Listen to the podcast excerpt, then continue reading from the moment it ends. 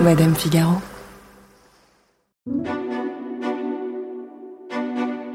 C'est l'histoire d'une hystérie collective. Une frénésie adolescente qui débute avec la sortie d'un film en 2008, Twilight. Au casting, Kristen Stewart et Robert Pattinson. Elle a 17 ans, lui en a 21. Le pitch, pas besoin de vous le rappeler. Une histoire d'amour entre une jeune humaine et un jeune vieux vampire. Du jour où le teen movie sort en salle, ils deviennent instantanément les deux acteurs les plus traqués au monde.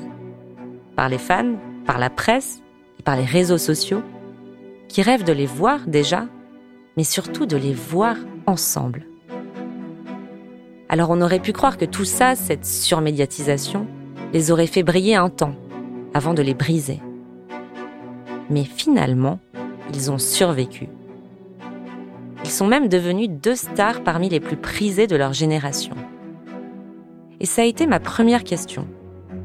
Comment ont-ils réussi à perdurer sous le radar omniprésent des paparazzis et des critiques alors qu'ils étaient si jeunes, si peu rodés à l'exercice de la super célébrité Ensuite, j'ai essayé de comprendre cette hystérie autour d'eux et autour de la saga, pendant si longtemps.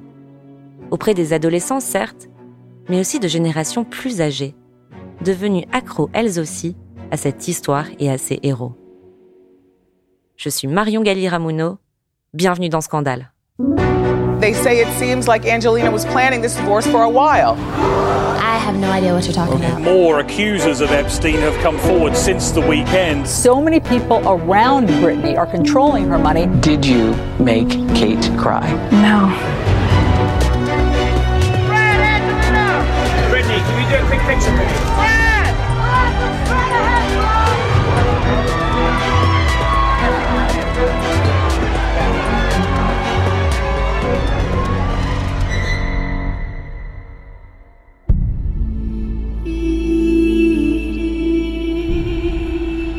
Nous sommes en décembre 2007 sur le casting de Twilight Fascination, un film à moyen budget, ni vraiment indé, ni vraiment blockbuster. À la réalisation, c'est une femme, Catherine Hardwick. Avant ça, elle a fait le très cool 13 sur deux collégiennes en rébellion et Lords of Dogtown, un docu-fiction sur un groupe de jeunes skaters de Santa Monica. Là, elle a été choisie pour adapter la série de romans de Stephanie Meyer, Twilight donc, l'histoire d'une adolescente, Bella Swan, qui tombe follement amoureuse d'Edward Cullen, un vampire. Son héroïne, Catherine Hardwick, l'a déjà trouvée depuis longtemps. Elle s'appelle Kristen Stewart et elle a 17 ans. Elle, elle est réellement un, pur produit du milieu hollywoodien. C'est-à-dire, elle est née déjà à Los Angeles, avec cet avantage d'avoir un père qui est producteur de télévision pour la Fox, qui est une des énormes euh, compagnies hollywoodiennes, et une mère qui est à la fois scénariste et script. Philippe Azouri est journaliste et critique de cinéma. Il a rencontré Kristen Stewart à plusieurs reprises au cours de sa carrière. C'est quelqu'un qui a vraiment grandi dans le giron du cinéma et, et qui a tourné très très tôt, qui a tourné dès l'âge de, de, de 8-10 ans dans Panic Room de, David Fincher. C'est une sorte d'enfant acteur, comme les Américains les, adorent tant. Quand Catherine Hardwick lui a envoyé le scénario, Kristen Stewart a d'abord décliné l'offre. À ce moment-là, elle vient tout juste de crever l'écran dans Into the Wild de Sean Penn, dans lequel elle joue une jeune hippie californienne qui chante en mini short en jean, et elle reçoit des propositions à ne plus savoir qu'en faire. Mais après un premier refus, elle finit par se raviser quelques semaines plus tard. Entre-temps, elle a fini de lire le scénario déjà, et surtout, Catherine Hardwick la voulait tellement que pour la convaincre, elle est allée jusqu'à Pittsburgh, où Kristen Stewart tournait le film Adventureland. Et ça a payé. Donc à ce moment-là, en 2007, Catherine Hardwick cherche son acteur. Et elle invite Robert Pattinson à passer un bout d'essai chez elle, dans sa maison de Venice, en Californie. À l'époque, il a 21 ans. Contrairement à Kristen Stewart, il vient de Londres, d'un milieu plutôt aisé mais qui n'est pas celui du cinéma. Philippe Azouri m'en a dit un peu plus sur son parcours. Il y a une mère qui a une agence de publicité et un père qui est plutôt un importateur de voitures de collection euh, entre les, États-Unis et, Londres. Mais lui, il est plutôt passé par une école. qui est donc situé à Barnes, là où il est né. Et c'est un peu là où il a commencé à faire une, euh, carrière lui aussi d'enfant acteur. Et avec, euh, avec un rôle qui aurait dû déjà le faire accéder à une célébrité inouïe, parce qu'il est euh, Cédric Diggory Harry Potter et la Coupe de Feu. Et, et ce qui est intéressant, c'est que c'est c'est pas lui qu'on a remarqué. L'expérience Harry Potter lui avait quasiment fait rêver d'une célébrité mondiale à laquelle il aurait dû normalement accéder et qui est plutôt tombé sur d'autres. En 2007, il vit depuis quelque temps à Los Angeles, où il essaie de percer entre deux sessions de guitare et de mannequinat. Il est plutôt fauché et partage une petite colloque avec trois autres jeunes acteurs anglais, cherchant à percer eux aussi, et dont les noms vous parlent sans doute aujourd'hui Tom Sturridge, Jamie Dornan et Eddie Redmayne. C'est un moment d'adolescence aussi pour lui, donc c'est quelqu'un qui a une adoration par exemple pour la musique, qui aime bien passer du temps avec ses potes, c'est un type assez simple. Hein. Pattinson là-dessus, il, a, un côté très lads anglais des fois. Et, sans doute qu'à ce moment-là, précisément, bah, la carrière d'acteur, il a dû se dire, bah, c'était pas, euh, on a tenté, faut pas taper plus haut que qu'Harry Potter à ce moment-là. Enfin, je veux dire, pour accéder à la célébrité, on n'est pas célèbre. Euh, vivons une vie d'ado. et vivons-la cool. Ce qui est plutôt son, son mode de vie euh, général. On comprend mieux pourquoi, quand Catherine Hardwick lui propose un essai, il se présente chez elle dès le lendemain. Comme aux trois garçons qu'elle a reçus avant lui, elle lui demande de jouer une scène dans laquelle il embrasse Kristen Stewart, qui est là elle aussi. Bien plus tard, dans le podcast The Big Hit Show, la réalisatrice racontera cet essai lunaire et l'alchimie évidente entre les deux jeunes acteurs. Il est venu chez moi, il est entré et il s'est éteint les cheveux en noir pour un rôle. Il avait une sorte de frange bizarre, il avait l'air un peu secoué. Son t-shirt était tout sale et j'étais genre, ok, ok, on va voir comment ça se passe. Rob et Kristen ont auditionné pour le film sur mon lit, avec la scène du baiser. Rob était tellement à fond qu'il est tombé du lit et j'ai dit Mec, allez, calme-toi. Et j'étais là, en train de filmer avec ma petite caméra. À la fin, Kristen a dit Il faut que ce soit Rob. Et je pouvais déjà voir qu'il y avait une forte alchimie entre eux. Et j'étais genre Oh mon Dieu Je savais que Kristen avait 17 ans, donc je voulais pas faire quelque chose d'illégal. Donc j'ai dit à Rob En fait, Kristen a 17 ans, et dans notre pays, c'est illégal d'avoir un rapport avec une mineure. Et il a répondu Ok.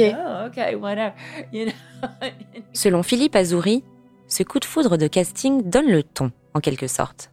Non, mais cette, cette, anecdote du premier baiser euh, sur le plateau, où d'un coup ils s'aperçoivent euh, l'un comme l'autre, enfin de l'alchimie qui les retient, c'est super signifiant parce que ça montre à l'œuvre quelque chose qui a ensuite euh, été le coup de foudre qui nous a tous frappés, enfin en tout cas la planète entière. C'est pas simplement que ces deux-là sont très beaux, ils sont effectivement très très jolis. Ça on peut pas leur reprocher. Mais des gens jolis, il y en a plein. Enfin, c'est pas ce qui manque dans le dans les dans les castings. Mais il y a une chimie. Il y a une alchimie entre les deux. La chimie, ça s'explique pas. Euh, autant en amour qu'au cinéma. Et effectivement, quand ça prend comme ça sur le plateau en direct, quand ça surprend les acteurs qui sont plutôt préparés à faire ça, enfin leur métier c'est quand même d'embrasser des gens qu'ils n'aiment pas et de faire semblant d'en être amoureux. Bah, là, évidemment, on s'aperçoit qu'à l'image, ça prend aussi. Ça va souvent de pair, et c'est souvent assez euh, communicatif, ce genre de truc, voilà, pour, euh, pour ne pas dire viral. Quoi.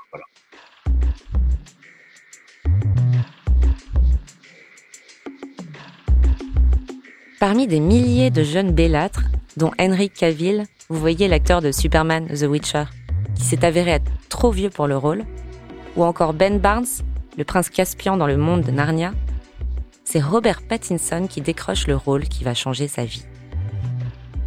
Catherine Hardwick explique pourquoi elle l'a choisi lui, au-delà des supplications de Kristen Stewart.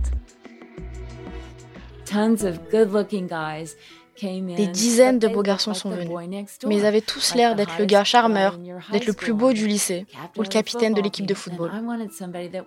Et je voulais quelqu'un qui n'avait pas l'air d'être une vraie personne. Ce vampire, qui a vécu pendant des années, il est spécial, éthéré, unique. Il est tout ça. Il est emblématique, vous voyez. Twilight Fascination, le premier volet de la saga, est tourné en quatre mois dans les gigantesques forêts du Lower Mainland, la région naturelle de Vancouver et l'alchimie des essais se ressent toujours sur le plateau. On dit que tous les techniciens qui travaillaient sur le film ont pu les voir tomber amoureux au fil des prises.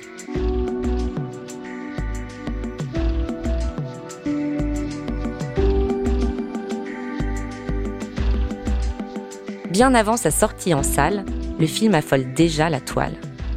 À l'été 2008, alors qu'il ne sort que dans six mois, on recense pas moins de 350 sites de fans et 18 des acteurs au casting figurent déjà parmi les 30 personnalités les plus recherchées sur Internet.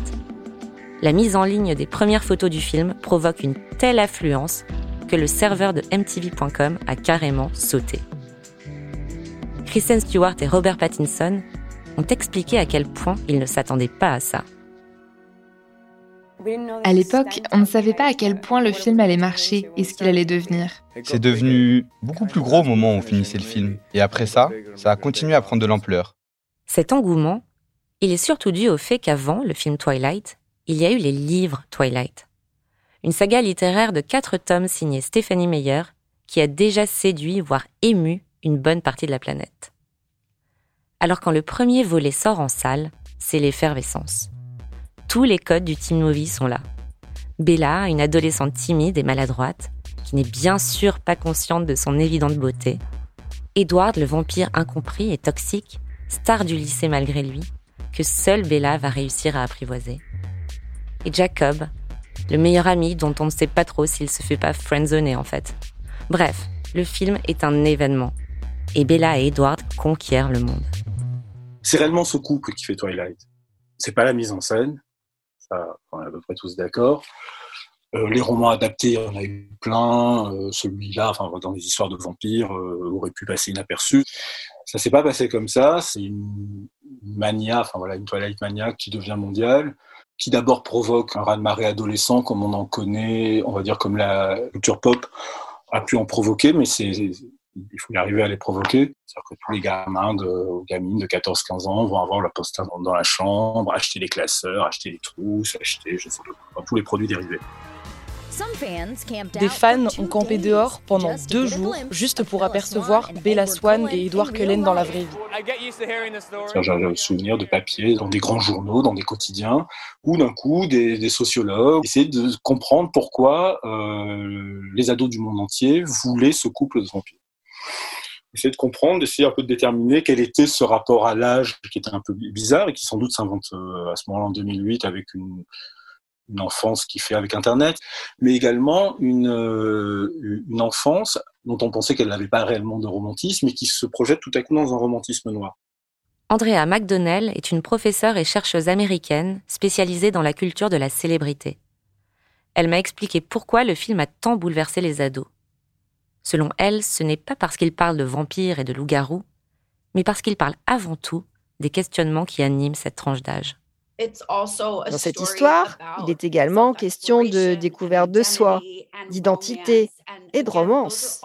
Et encore une fois, de nombreux jeunes sont en train de se découvrir et de se poser ces questions-là. Qui suis-je? Comment est-ce que les autres me perçoivent? Par qui suis-je attiré Et qu'est-ce que cela signifie si l'on ne peut pas être ensemble pour diverses raisons? Et puis il y a d'autres fans que les adolescents aux hormones en ébullition. Ces fans, ce sont aussi des femmes, mères de famille, majoritairement américaines, qui succombent aussi à la virilité toxique du vampire Edward Cullen et qui ont chez elles toute une collection de livres de ce genre. Gabriel Segret est sociologue et auteur de Fan 2, Sociologie des nouveaux cultes contemporains. Il m'a expliqué cet engouement. Elles ont alors la possibilité de, finalement expérimenter une relation euh, amoureuse particulièrement euh, belle, euh, idéale, saine, sans le risque de l'infidélité, sans le risque de la trahison, sans le risque de la, de la, de la déception ou de la frustration.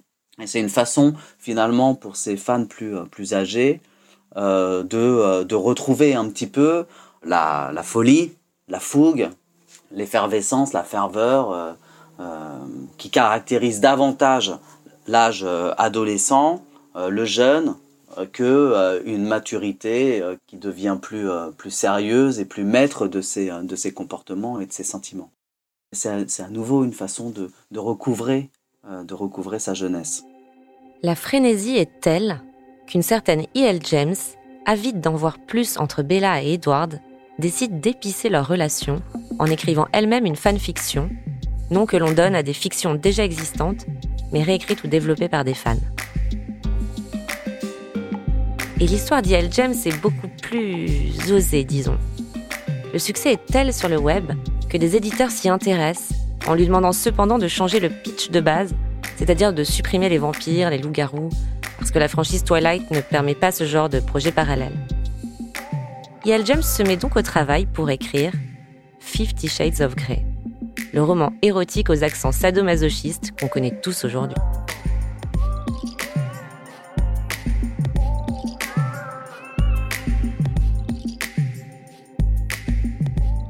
Mais revenons au premier volet de Twilight et l'hystérie des fans qui font un amalgame assumé entre les personnages de la saga, Bella et Edward, et les acteurs Kristen Stewart et Robert Pattinson. Les médias parlent de culte et les acteurs sont traqués nuit et jour par les paparazzis.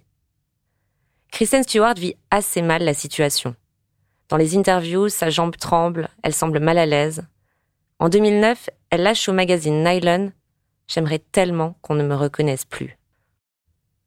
Lottie Jeffs est une journaliste britannique.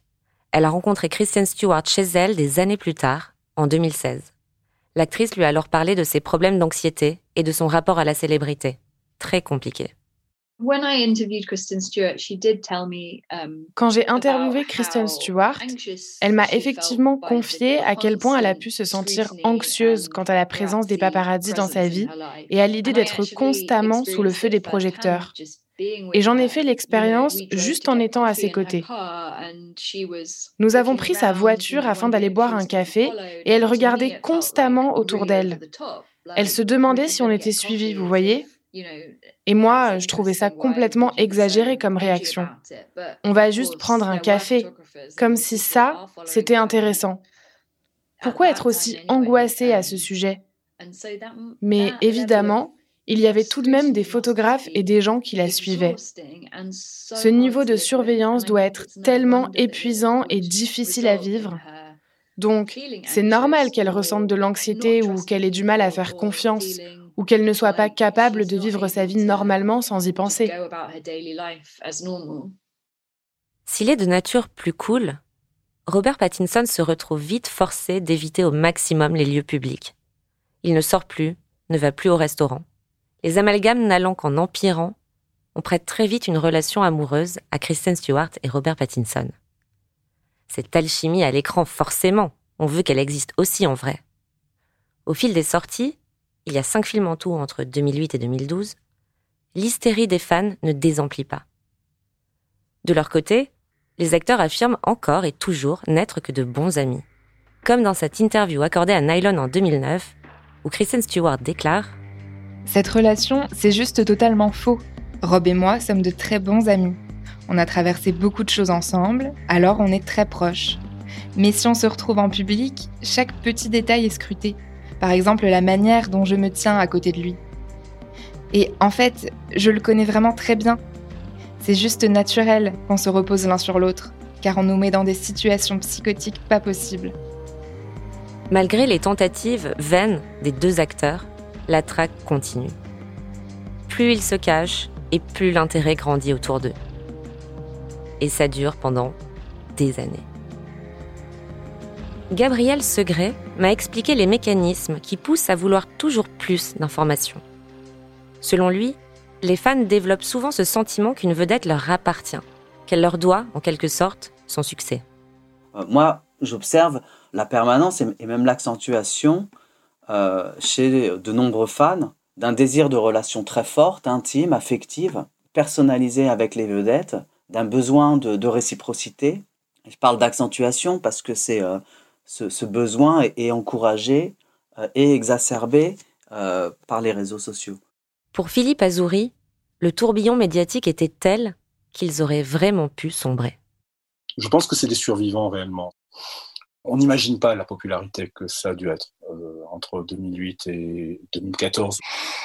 On n'imagine pas ce que ça veut dire de ne pas pouvoir traverser la rue quand d'un coup vous avez 20 ans, de ne pas pouvoir aller au bar avec vos potes, de ne pas pouvoir aimer sans que ce soit photographié immédiatement ou faire une connerie. C'est-à-dire de vivre surveillé. Hollywood a créé ça, mais c'est peut-être les premières stars aussi d'Internet. Avant, cette, les grandes stars populaires comme ça craignaient les journalistes, les écoutiers. Souvent, on se raconte à Hollywood, enfin voilà, il y avait, il y avait toujours un ou deux écoutiers qui traînaient la nuit dans les bars, dans les dancings, dans les boîtes et qui racontaient qui avait flirté avec qui et, qui balançaient ou on leur filait des infos. Là, c'est tout le monde en fait. C'est que d'un coup, tout le monde a un téléphone portable, tout le monde diffuse, tout le monde a l'info, tout le monde balance. Pour s'extraire de cette attention insupportable, ou du moins pour vivre avec, ils finissent par se créer une bulle avec leurs équipes rapprochées. Loin d'Hollywood, loin des paparazzis, loin des fans, loin de tout. Et c'est cette bulle qui aurait participé à la naissance d'un amour profond entre les deux jeunes stars. Lottie Jeffs me l'a expliqué très simplement. C'est tout à fait compréhensible que ces deux jeunes gens soient attirés l'un par l'autre, surtout parce que personne ne peut comprendre ce qu'ils sont en train de vivre et ce niveau extrême de popularité. C'est logique qu'ils soient devenus très proches, parce que c'est une expérience tellement folle. Et donc, le fait de pouvoir partager ça avec quelqu'un doit vraiment aider.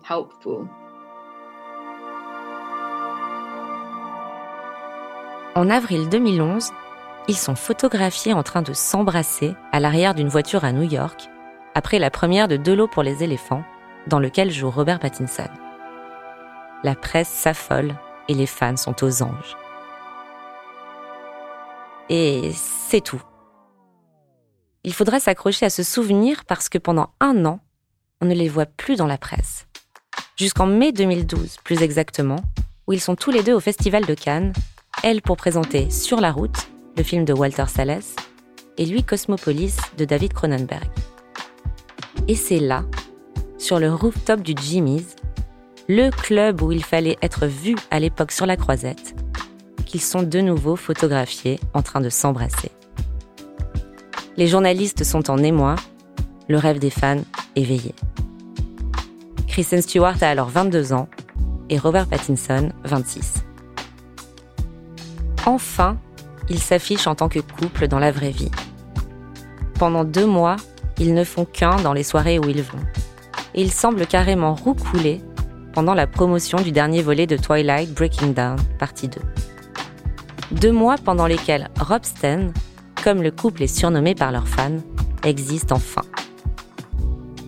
Pourtant, le 24 juillet 2012, le magazine US Weekly publie La Bombe. Un article titré Kristen trompe Robert avec Rupert. Photo à l'appui. Rupert, c'est Rupert Sanders, le réalisateur de Blanche-Neige et le Chasseur, qui vient de sortir en France et dont Kristen Stewart est la star. Les photos publiées dans US Weekly prouvent que l'infidélité a eu lieu quelques jours plus tôt, au beau milieu donc de sa passion apparente avec Robert Pattinson. Les fans de la saga vivent un grand 8 émotionnel digne d'un mauvais soap opéra. Alors que Robsten vient enfin d'être dévoilé au grand jour, quelques respirations plus tard, c'est la haute trahison, le coup de grâce. Les réseaux sociaux s'affolent, les médias sont en boucle, et les humoristes se régalent. Comme ici chez Conan O'Brien, où l'acteur Will Ferrell fait ce sketch. Um, Elle l'a trompé et ils se sont séparés. Ils ne vont jamais se remettre ensemble. Je, je, suis désolé. Ce qu'ils avaient était tellement spécial, Conan. Vous ne savez même pas ce qu'ils avaient. Ils étaient, ils étaient amoureux. Et elle a tout foutu en l'air.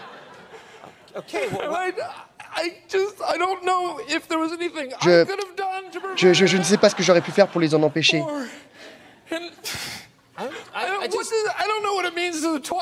Je ne sais pas ce que ça veut dire pour la saga Twilight. Je ne sais pas.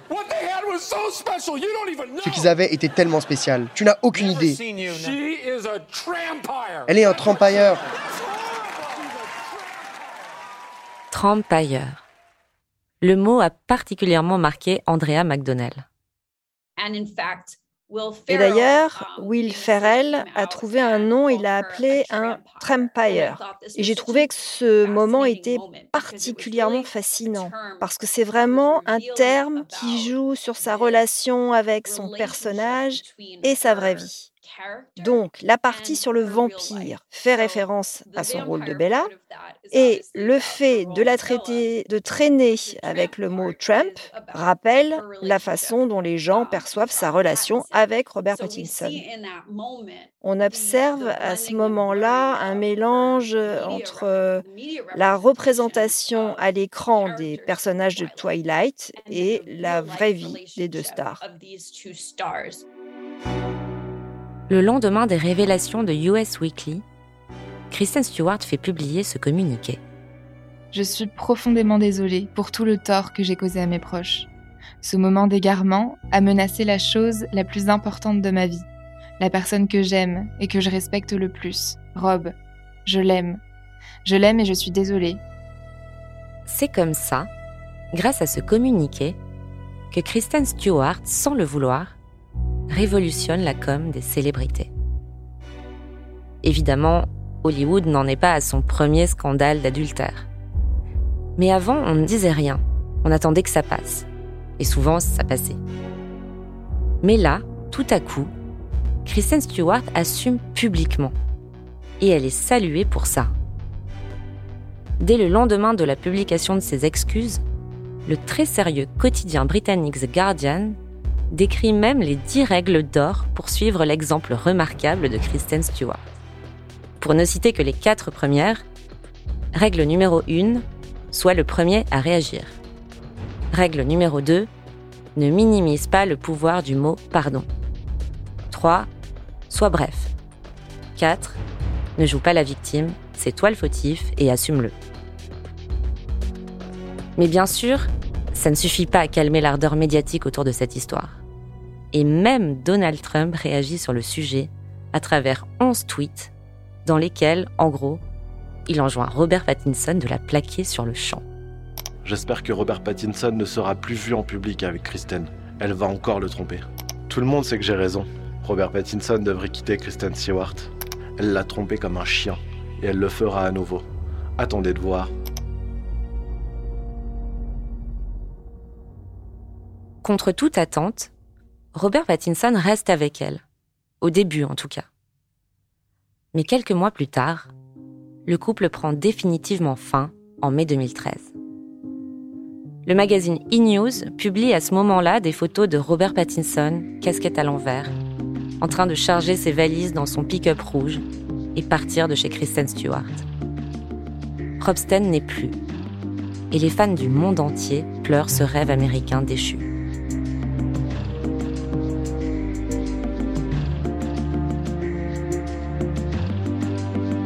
La question, à ce moment précis de leur carrière, c'est comment se relever d'un tel bad buzz?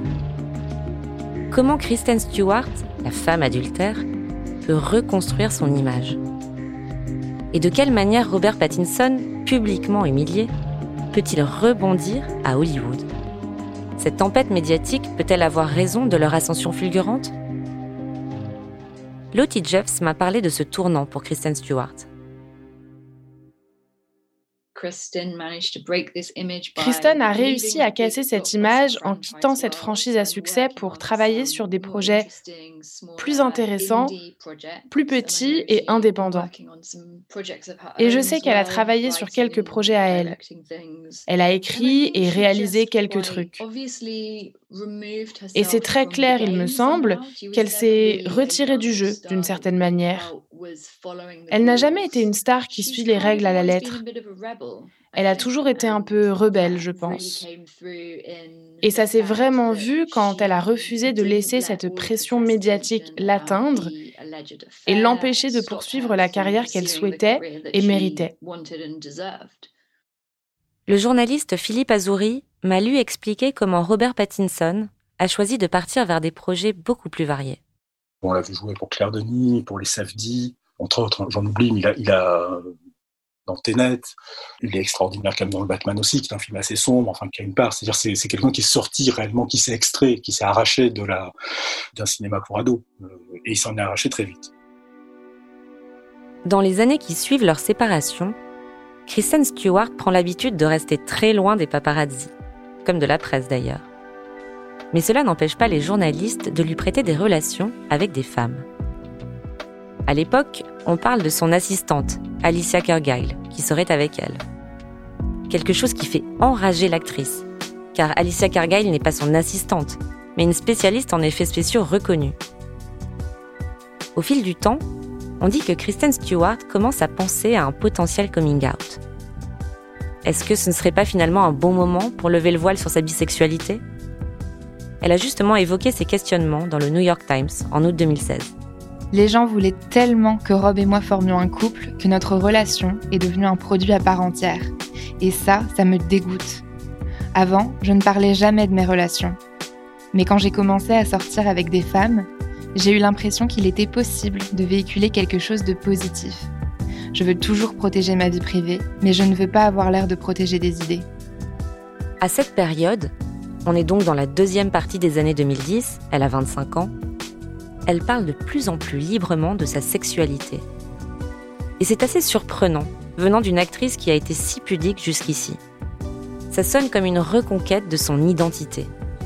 Quelque part, parler de son couple hétéro, ça évoquait un certain voyeurisme. Mais assumer son homosexualité, c'est plus comme un engagement, une responsabilité même. C'est ce qu'on ressent en tout cas dans une interview accordée au Guardian en 2017, dans laquelle elle déclare c'est chouette qu'on n'ait plus à tout déterminer clairement. Tout ce truc de la certitude quant à savoir si vous êtes hétéro, gay ou autre. Être bisexuel ne fait pas de vous quelqu'un de perdu. Pas du tout. Pour moi, c'est plutôt le contraire. Sa prise de parole va jusqu'à un sketch qu'elle fait au Saturday Night Live en 2017, dans lequel elle revient notamment sur les tweets que Trump avait publiés au moment de sa rupture avec Robert Pattinson. Je suis un peu stressée d'être là ce soir parce que je sais que le président regarde sans doute et je ne pense pas qu'il m'apprécie beaucoup. Voilà comment je sais ça. Il y a quatre ans, je sortais avec ce mec qui s'appelait Rob, Robert. On a rompu, puis on s'est remis ensemble et pour une raison inconnue, ça a rendu fou Donald Trump. Et voilà ce qu'il a réellement tweeté. Et c'est la réalité. Robert Pattinson ne devrait pas se remettre avec Kristen Stewart. Elle l'a trompé comme un chien et elle le refera. Attendez de voir, il peut faire tellement mieux. Je sais ce que vous vous dites, c'est complètement fou. Le président a tweeté à ton sujet une fois. Non, non, non. Le président a tweeté 11 fois à mon sujet. Il a aussi dit Tout le monde sait que j'ai raison, que Robert Pattinson devrait quitter Kristen Stewart. Dans quelques années, il me remerciera. Sois intelligent, Robert. Et ensuite, un jour après, il a tweeté Tout le monde me demande de parler de Robert et Kristen. Et j'ai seulement le temps de dire Robert, largue-la, elle t'a trompé et elle va le refaire. Ok, pour être clair, je ne crois pas que Donald Trump me détestait. Je pense qu'il était amoureux de mon copain. Euh, parce qu'il a aussi tweeté Miss Univers 2012 sera diffusée en live sur la NBC jusqu'au lundi 19 décembre. L'invitation tient pour Robert Pattinson. Donc ouais, c'est fou, non? Le président n'est pas fan de moi. Mais ce n'est pas grave. Et Donald, si tu m'aimais pas à l'époque, tu ne m'aimeras pas davantage aujourd'hui parce que je suis tellement gay, mec. La journaliste britannique Lottie Jeffs la rencontre alors que son coming out est assez récent. Et elle ressent vraiment cette volonté de Kristen Stewart de reprendre le contrôle sur la façon dont elle se raconte dans les médias. J'ai vraiment beaucoup aimé échanger avec elle. Elle était tellement passionnée et excitée à l'idée de me raconter sa vérité. C'était vraiment super de voir en une personne que vous interviewez qu'il y a une authenticité dans le propos qu'elle mène et j'ai senti qu'elle voulait que je l'aide à raconter son histoire. Et en tant que journaliste, j'ai vu ça comme un privilège. C'est comme si Kristen Stewart, à travers sa sexualité finalement, comprenait soudain comment naviguer dans le star system.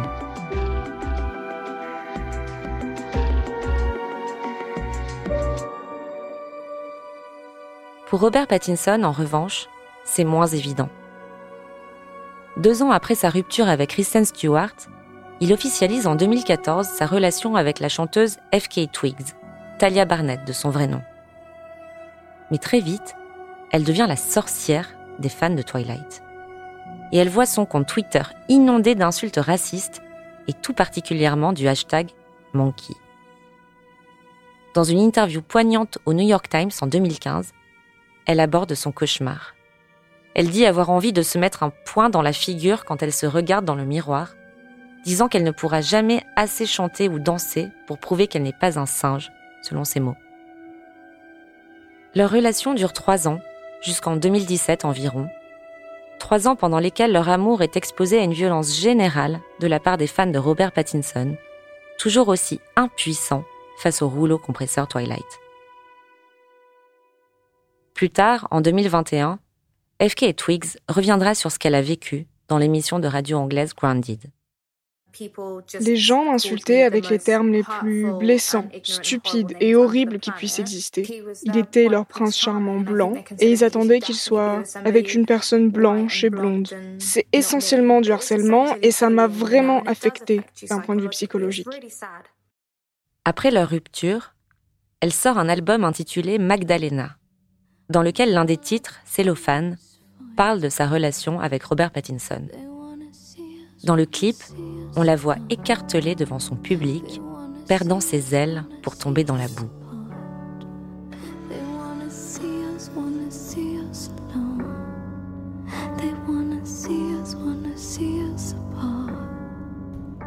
Aujourd'hui, et contre toute attente peut-être, les deux stars ont réussi leur virage à 180 degrés. Kristen Stewart est une icône du cinéma indé. Elle a brillé dans Personal Shopper d'Olivia Sayas, Café Society de Woody Allen, Certaines femmes de Kelly Richard. Elle a incarné Jean Seberg dans le biopic réalisé par Benedict Andrews. Et dernièrement, elle s'illustre encore dans Spencer, le film sur Lady Diana réalisé par Pablo Larraine, pour lequel elle a été nommée aux Oscars. Par ailleurs, elle est égérie d'une des plus grandes maisons de couture du monde, Chanel. Côté vie privée, elle est en couple depuis trois ans avec la réalisatrice Dylan Meyer.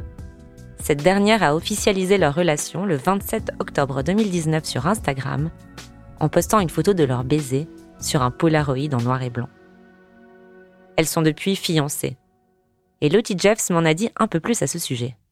On sait que Kristen Stewart a déclaré dans le Howard Stern Show qu'elle a vraiment trop hâte de faire sa demande en mariage à Meyer.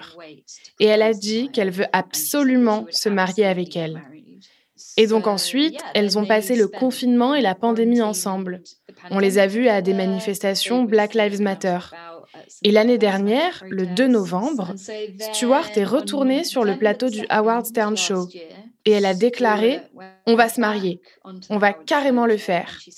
Je voulais aussi faire ma demande, donc je pense que j'avais expliqué exactement ce que je voulais. Et elle a visé dans le mille On va se marier, on va le faire. Donc, on ne connaît pas les détails de cette demande en mariage, mais on sait que ça va avoir lieu. Lottie Jeffs m'a dit aussi à quel point leur couple était rafraîchissant dans le Hollywood d'aujourd'hui. Et c'était juste super de les voir ensemble en tant que couple sur le tapis rouge aux Oscars. J'ai l'impression que c'était un grand moment. Elles s'embrassaient et ça nous rappelle le chemin parcouru, vous savez, depuis le tout début de sa carrière, où ce n'était pas aussi commun de voir des acteurs queer sur les tapis rouges. Donc on voit bien que les tendances sont en train de changer et je pense que Kristen Stewart a clairement été avant-gardiste à ce sujet. De son côté, Robert Pattinson, qui a 36 ans, est lui aussi resté une star à Hollywood. Depuis 2012 et la fin de Twilight, il alterne judicieusement entre films indépendants, Good Time des frères Safdie, The Lost City of Z de James Gray, et grosses productions, Tenet de Christopher Nolan, mais aussi dernièrement Batman de Matt Reeves, un succès mondial. Si Kristen Stewart est chez Chanel, lui est égérie Dior depuis 2013. On dit aussi qu'il est très heureux avec le mannequin Suki Waterhouse depuis 2018, anglaise comme lui, proche d'autres mannequins un peu rock comme Cara Delevingne ou Jade Jagger. En France, elle est surtout connue pour avoir été la petite amie de Bradley Cooper. Contrairement à Kristen Stewart, Robert Pattinson a choisi de rester très secret sur sa vie privée. Et on ne le voit que rarement avec sa petite amie. Au final, c'est assez fascinant la manière dont ils ont réussi à exister en dehors de Twilight, saga qui les a tant définis pendant des années. Peut-on en dire autant des héros de Harry Potter, par exemple, coincés à jamais dans les donjons de Poudlard Daniel Radcliffe a pourtant essayé. Il a essayé les films indés, essayé de parler de son alcoolisme. Mais on voit toujours les lunettes d'Harry sur son visage. Même Emma Watson, dont on pensait qu'elle serait la seule à réussir à s'en sortir, a fini par s'épuiser, choisissant la voie du féminisme, dans laquelle elle est d'ailleurs beaucoup plus assimilée aujourd'hui. Kristen Stewart et Robert Pattinson, eux, se sont relevés de l'abattage médiatique délirant. Ils ont tourné la page chacun à leur manière, et ils sont devenus deux des acteurs les plus intéressants d'Hollywood. En fait, selon Philippe Azouri, ils ont surtout réussi à reprendre le contrôle sur leur vie. On les prend pas pour, euh, pour salir ce qu'ils ont fait avant, c'est ça qui est intéressant. On les prend pour qu'ils puissent exprimer quelque chose de différent sur ce que c'est que la liberté d'un acteur aujourd'hui. Et, et, cette liberté d'être un acteur aujourd'hui, c'est précisément ce que l'industrie ne s'attendait pas à voir émerger de leur figure. C'est-à-dire qu'on pensait qu'ils seraient lisses et qu'ils seraient obéissants. Ce qui, ce qui, moi, ce qui me trouble, c'est qu'ils ont, c'est qu'ils aient réussi à en tirer une liberté. Ça, c'est quand même délirant. Ils auraient dû être écrasés. C'est-à-dire que je pense qu'en 2013, il y avait un, au moins des deux qui faisaient une tentative de suicide, et on n'entendait plus jamais parler d'eux, sinon pour dire qu'ils avaient grossi ou qu'ils faisaient des séjours en hôpital psychiatrique euh, pour, pour dépression aggravée. Eux, c'est l'inverse. Ils venaient vraiment de ce plus mainstream possible, de ce qui est le plus euh, commercial. Et, et, ils ont, c'est pas qu'ils ont rejoint l'underground. Ils ont, pour eux, il n'y a, pas de. Ils étaient nourris d'autres choses. Leur culture s'est nourrie, euh, enfin, autodidacte, là aussi grâce, euh, grâce aux internets. Et ils font aujourd'hui quelque chose qui leur ressemble. Et c'est plus ça qui fait que ma génération, les trentenaires, s'est intéressée à eux et les suit encore aujourd'hui. Ça ne veut pas dire qu'on n'a pas aimé Twilight. Même si on a du mal à le dire, on a tous vu 42 fois. Mais c'est vrai que ce film ne nous était pas directement adressé. On avait passé l'âge, entre guillemets, des teen movies. Ce qui a résonné pour nous, c'est moins l'histoire du film que la trajectoire des deux acteurs. Déjà parce qu'ils ont notre âge.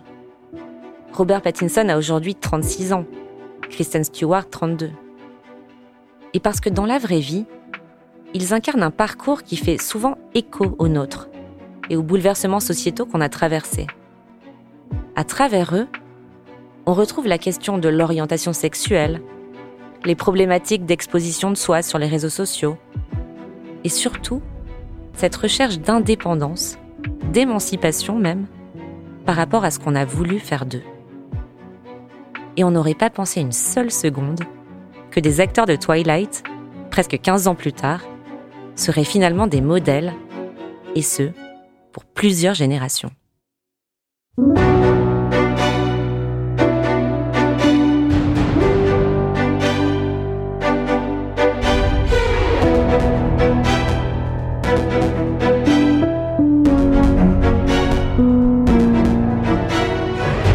Je suis Marion Galli-Ramuno et vous venez d'écouter le huitième épisode de Scandale, un podcast de Madame Figaro. Marie Sala a participé à l'écriture et à la production de cet épisode avec l'aide d'Adèle Jacquet.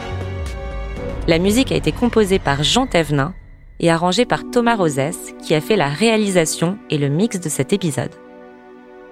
Lucille Rousseau-Garcia est la productrice de Scandale et Océane Sunny en est la responsable éditoriale. Si cet épisode vous a plu, vous pouvez nous laisser des étoiles et des commentaires. Et surtout, abonnez-vous à Scandale. Ça vous permet d'être sûr de ne pas rater les prochains épisodes. Dans deux semaines justement, on se retrouve pour parler de Paris Hilton, de comment elle a été la première des influenceuses et de ce que son évolution raconte de notre société.